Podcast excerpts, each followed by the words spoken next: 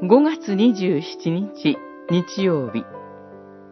ペンテコステ4いつも共におられる神。マタイによる福音書28章16節から20節。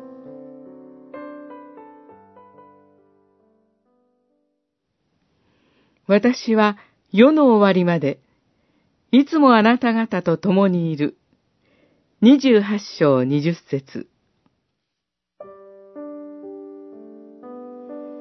マタイ福音書は、主イエスが、私は世の終わりまで、いつもあなた方と共にいる、と約束して、弟子を派遣される場面で終わります。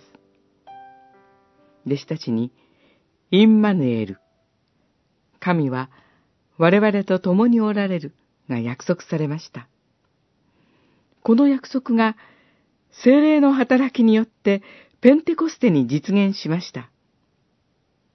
その後、弟子たちは、主イエスに命じられたように、すべての民をキリストの弟子にするために、福音宣教に仕えたのです。その一人パウロは、生きているのはもはや私ではありません。キリストが私のうちに生きておられるのです。とまで言い切りました。